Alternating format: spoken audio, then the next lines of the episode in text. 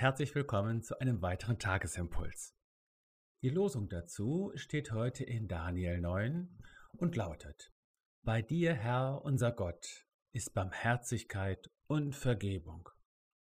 Der Lehrtext dazu steht in Lukas 15 und lautet: Alle Zöllner und Sünder suchten Jesu Nähe, um ihm zuzuhören. Verlockt zur Umkehr, das ist unser Thema heute. Das Losungswort nimmt uns heute geradewegs mit hinein in das große Bußgebet des Propheten Daniel, einem der Gebetsklassiker des Alten Testamentes. Schonungs- und rückhaltlos bekennt Daniel die Sünden seines Volkes, ohne sich selbst auszunehmen. Er kann das tun, weil er zutiefst von der Barmherzigkeit und Vergebung Gottes überzeugt ist und von Herzen an sie glaubt. Gottes große Barmherzigkeit und Vergebungsbereitschaft sind also nicht das Ziel, sondern die Voraussetzung für Umkehr und Buße.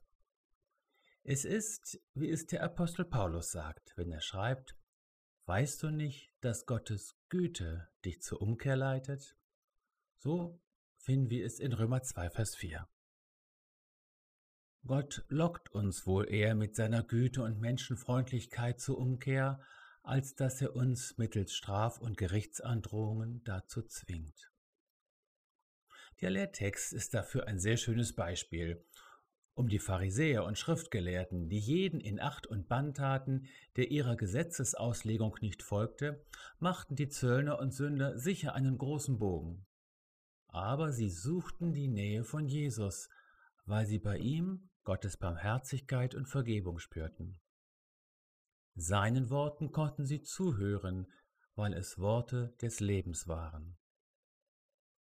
Es ist immer erst die bedingungslose Annahme, die uns die Möglichkeit und den Raum eröffnet, umzukehren und einen neuen Weg einzuschlagen, von einem bösen Weg hin zu einem ewigen Weg. So lesen wir es im Psalm 139 zum Beispiel.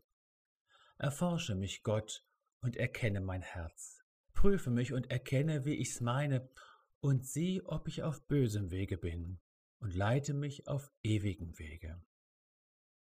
So steht es ganz am Ende dieses Psalms 139, der wie kein anderer von dem großen Staunen über der Nähe und Zugewandtheit Gottes durchdrungen ist.